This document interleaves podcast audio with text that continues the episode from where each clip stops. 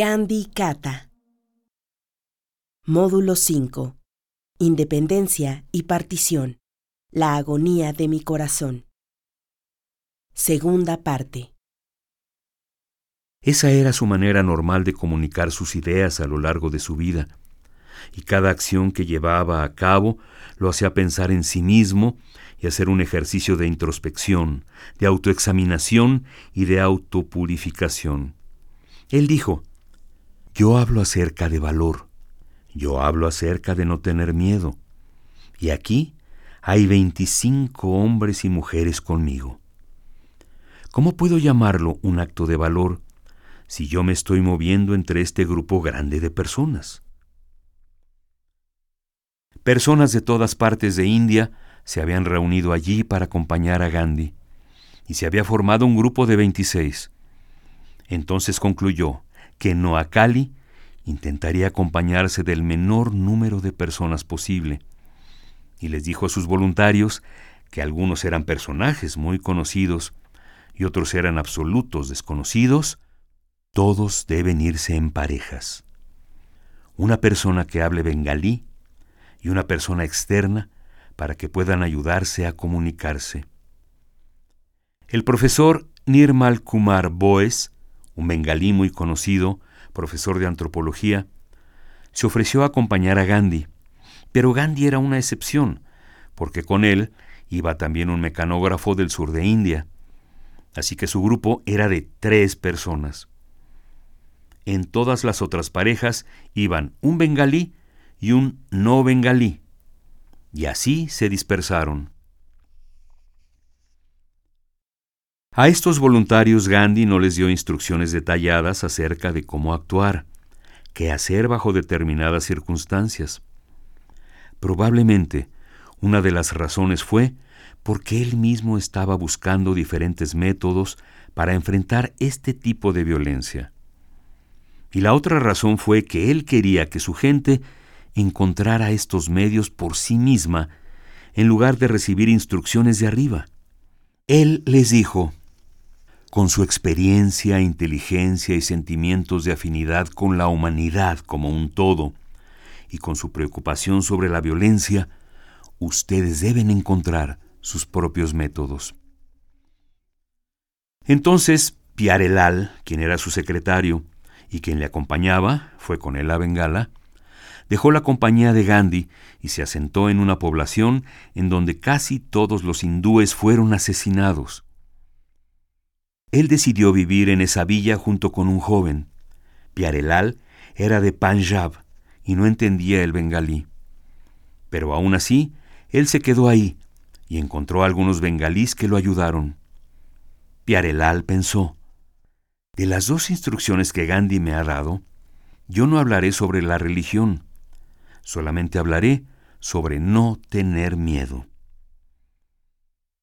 Después de unos días, una chica de once o doce años se acercó a él y le dijo, Señor, me gustaría ser miembro de su ashram.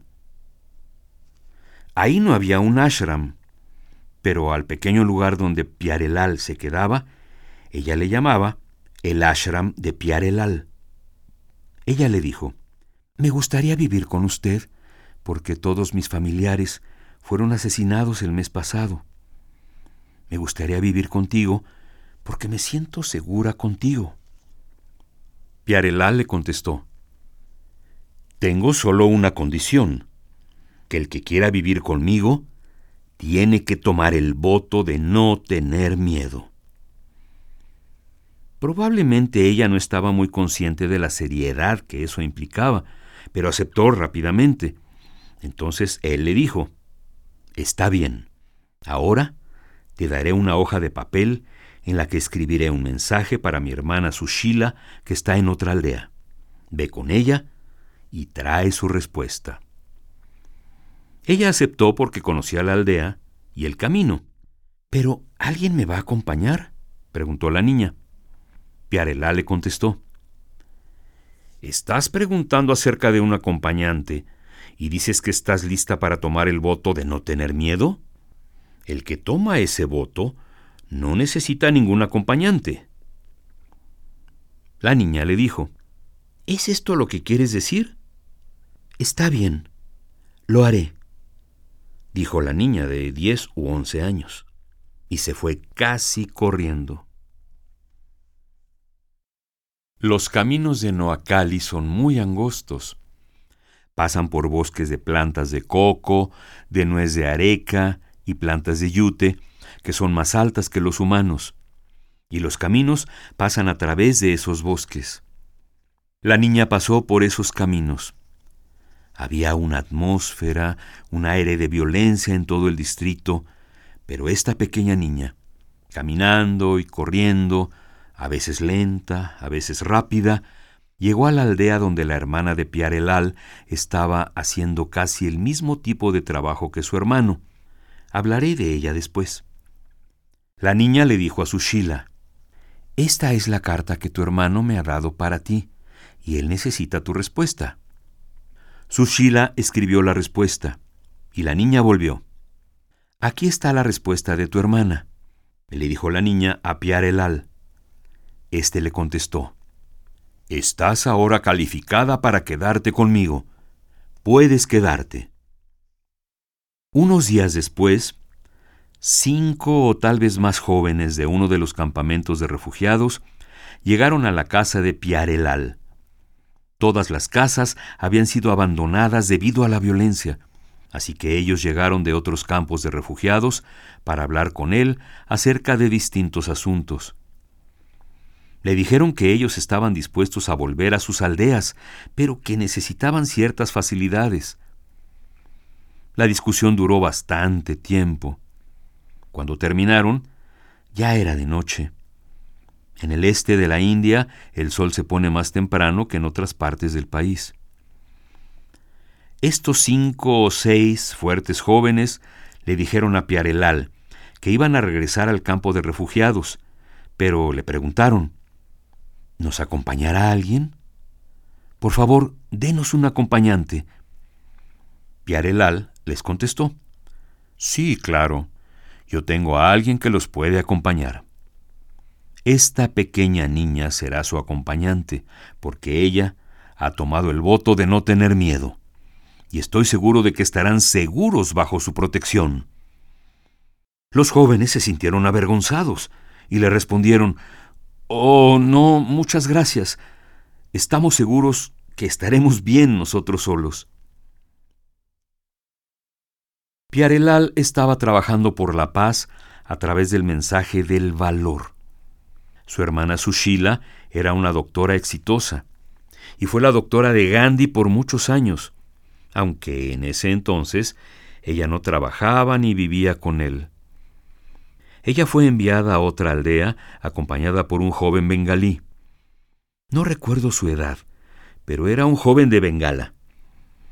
En unos pocos días, Sushila le enseñó a este jovencito bengalí primeros auxilios y salud básica.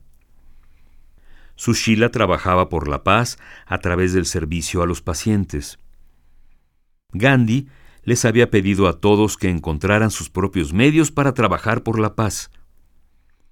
Ella puso una pequeña clínica donde atendía a personas que llegaban también de otras aldeas, porque durante el tiempo que duró la violencia en Oacali, casi todos los médicos del distrito habían huido o habían renunciado y no había doctores.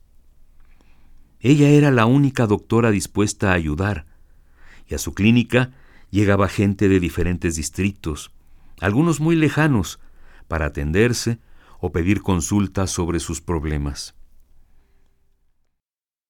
Poco tiempo después un hombre llegó a la clínica.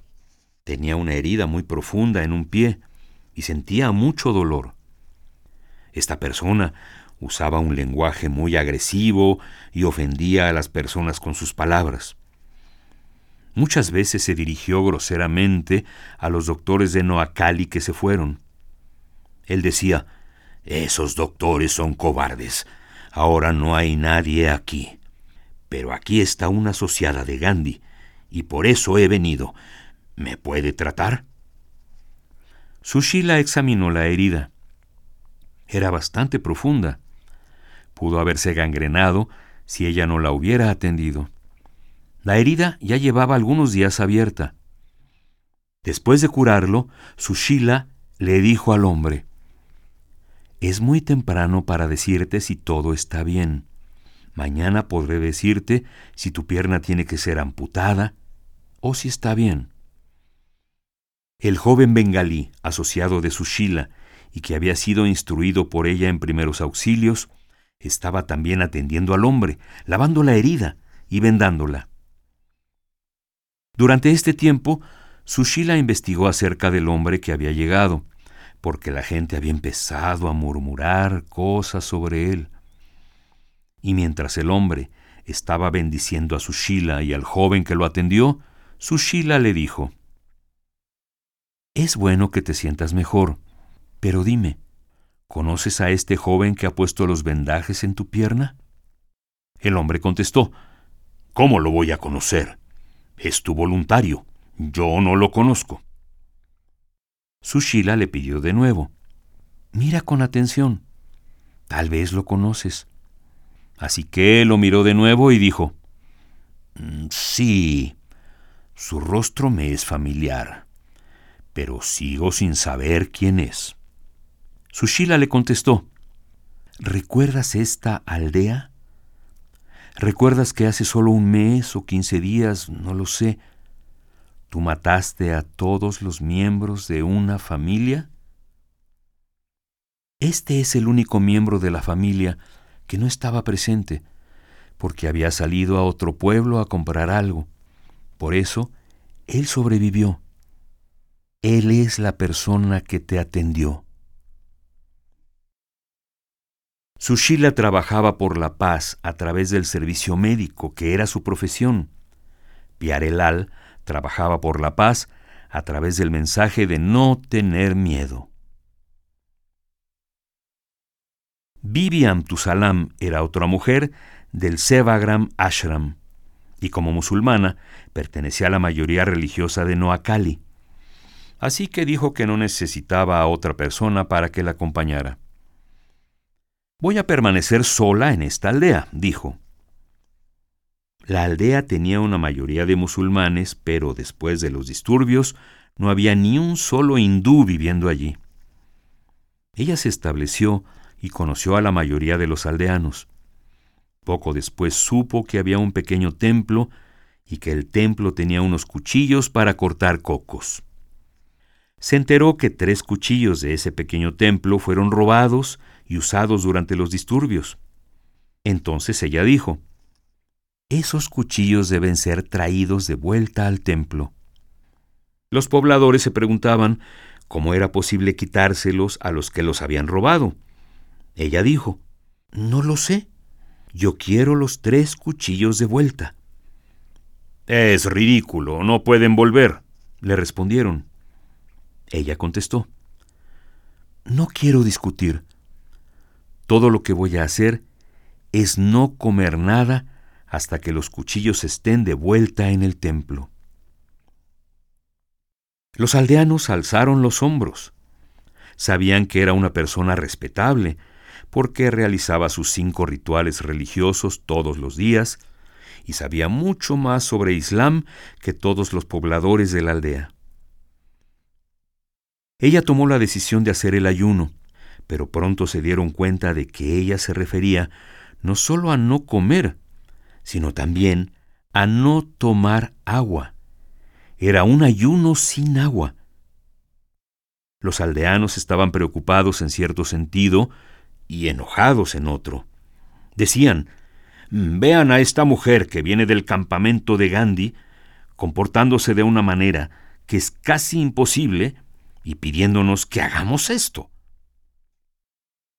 Ella se mantuvo rezando regularmente, meditando. No discutiría mucho, permanecía en silencio la mayor parte del tiempo, ayunando sin agua. Piarelal se enteró de esto y personalmente le pidió a Amtusalam que hiciera algún cambio, pero ella no aceptó. Entonces Piarelal le mandó un mensaje a Gandhi diciéndole, Amtusalam está ayunando, pero lo está haciendo sin agua, y eso es demasiado serio. Amtusalam era una persona muy delgada y pequeña. Su peso no podía ser de más de 35 kilos. Era una persona muy pequeña, pero muy fuerte de mente. Entonces, Gandhi le envió una carta. En una de las primeras frases le dijo, Amtusalam, soy un experto en ayunar, así que es mejor que aceptes mi consejo.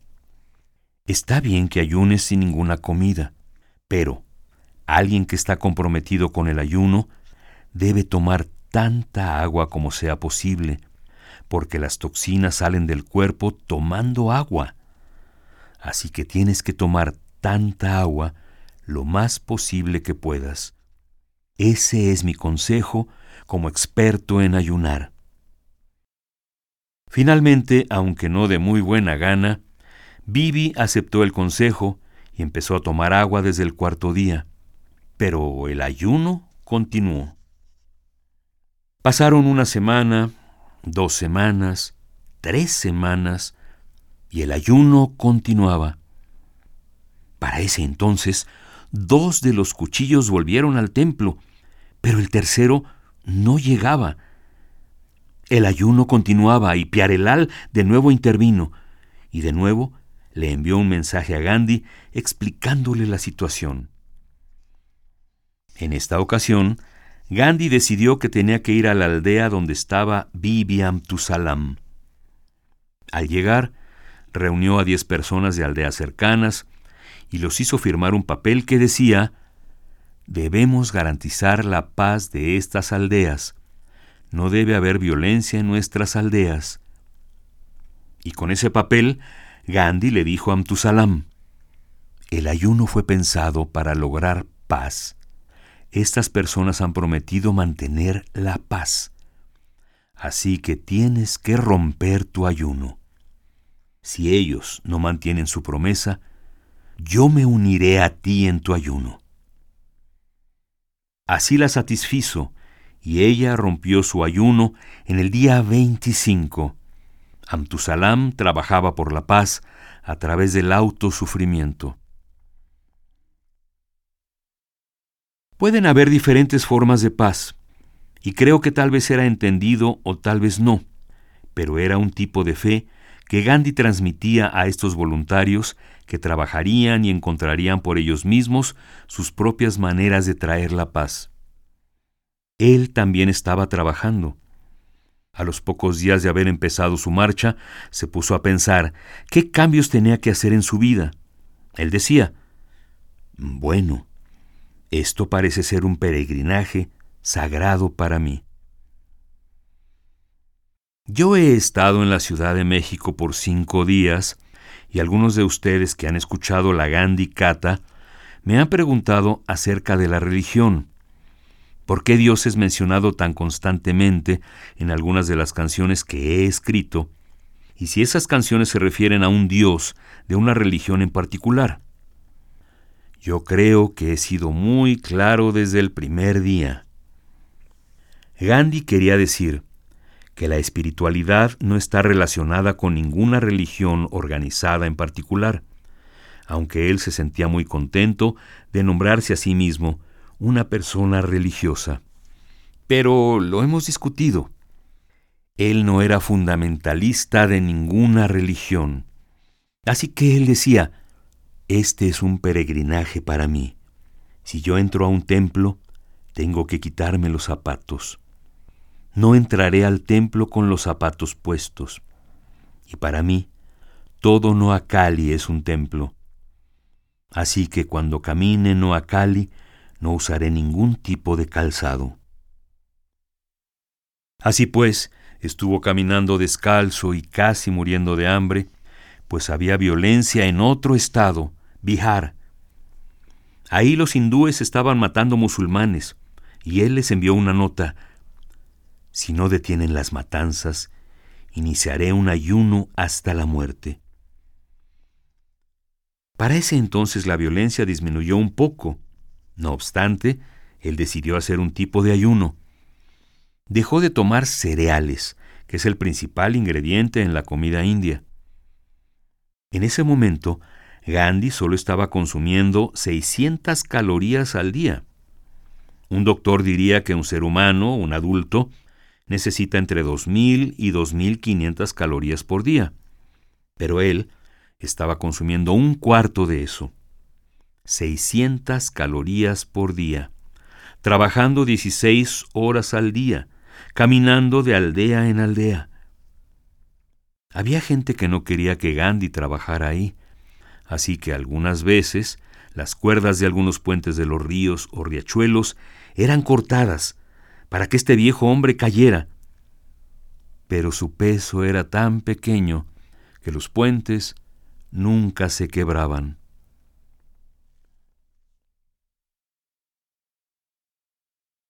También, tal vez debido a la limpieza de Gandhi, ellos ensuciaban los caminos con todo tipo de basura, incluidas heces humanas.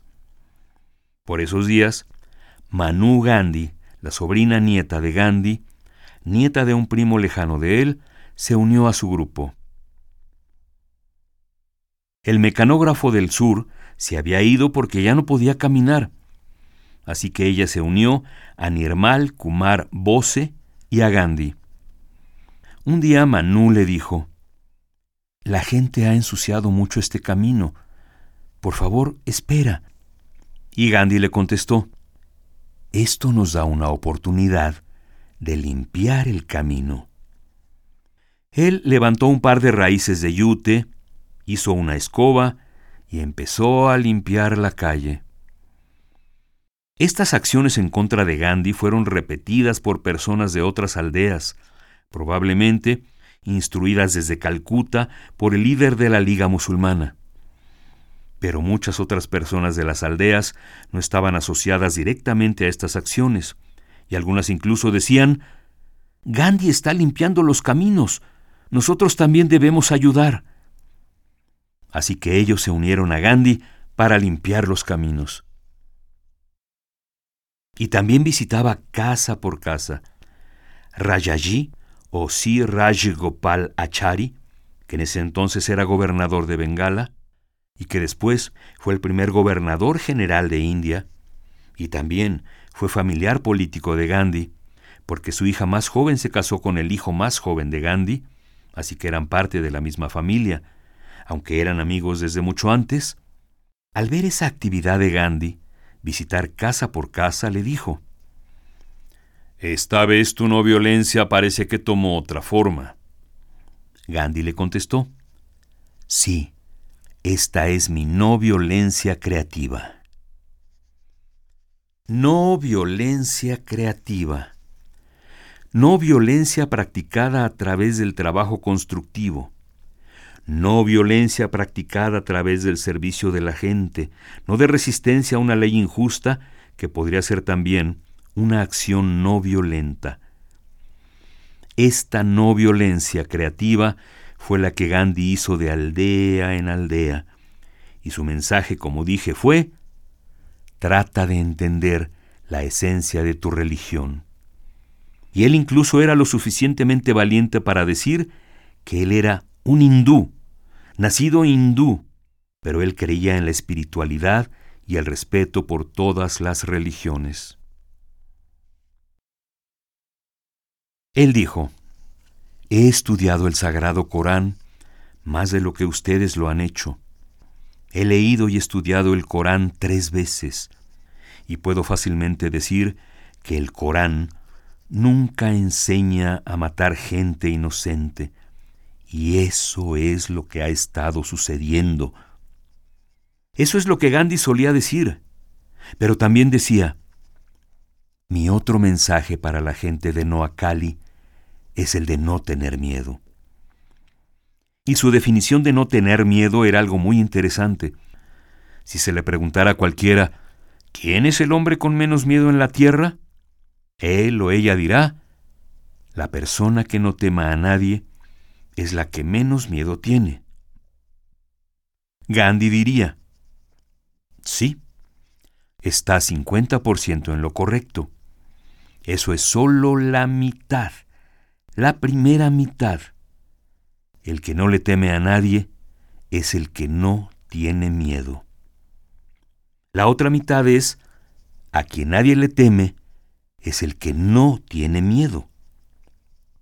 Esa persona no debe tenerle miedo a nadie, pero también nadie en la tierra debe temerle. De otra manera, sería fácil llamar a Hitler un hombre sin miedo, pero incluso sus más cercanos colegas le tenían miedo. Así que él no podía ser una persona sin miedo en el lenguaje de Gandhi. Esa persona es aquella que crea una atmósfera sin miedo alrededor de él con su vida. Ese era el rol modelo que Gandhi produjo para sí, y ese es el rol modelo que Gandhi describió mientras trabajó en Noakali, y sobre el cual ahora vamos a escuchar una canción de la que tienen la traducción en español. Vamos a tener dos canciones, una después de la otra. Antes la canción que era la inicial, y me siento culpable de haber empezado demasiado temprano, porque me gusta más esta canción al inicio. Empezamos con esta y después la canción sobre el no miedo.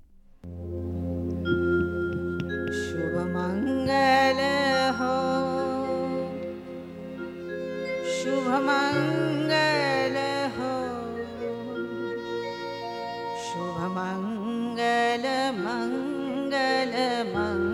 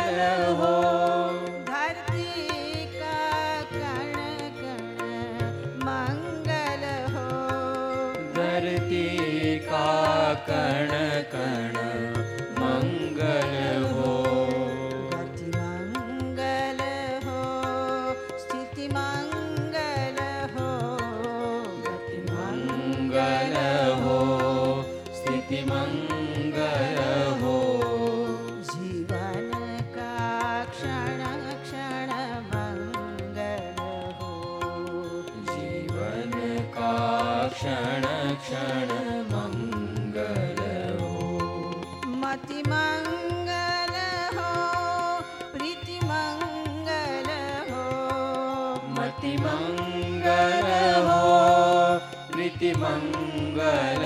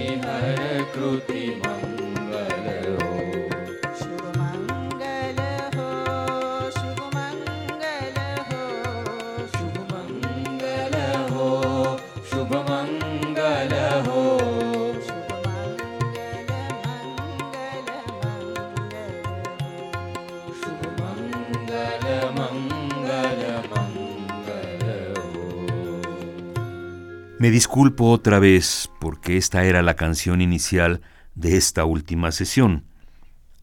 Es una oración por la paz y es la más adecuada porque vamos a descubrir algo que fue la total negación de la paz, la muerte de Gandhi. En la próxima canción, que sigue inmediatamente, se habla sobre la valentía, que puede ser el primer paso hacia la paz.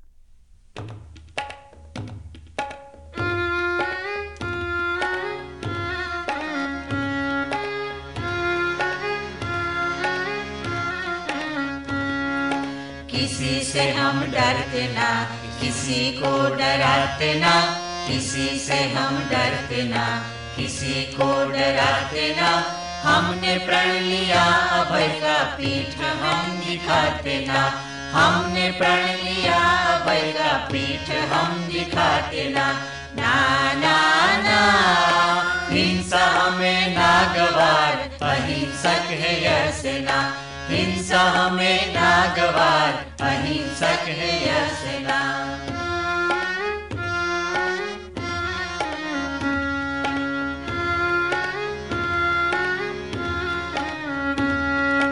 मन में छिपा वैर नहीं है, दिल में भरा विष है ना।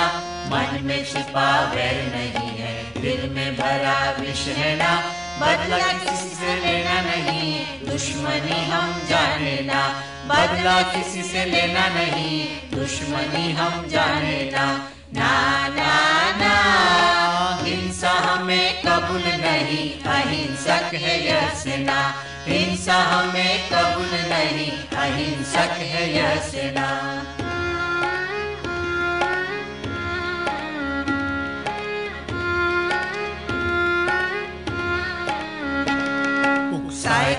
के उक से नहीं, किसी भी मिख उबरते ना। उकसाए किसी के उक से नहीं, किसी भी मिख उबरते ना। नहीं हिसाब हमें चुकाने रोते ना, बितारो ना। नहीं हिसाब हमें चुकाने रोते ना, बितारो ना। ना ना ना। हिंसा ना, हथियार हमारा, अहिंसक है यह सेना हिंसा हथियार हमारा, अहिंसक है यह सेना।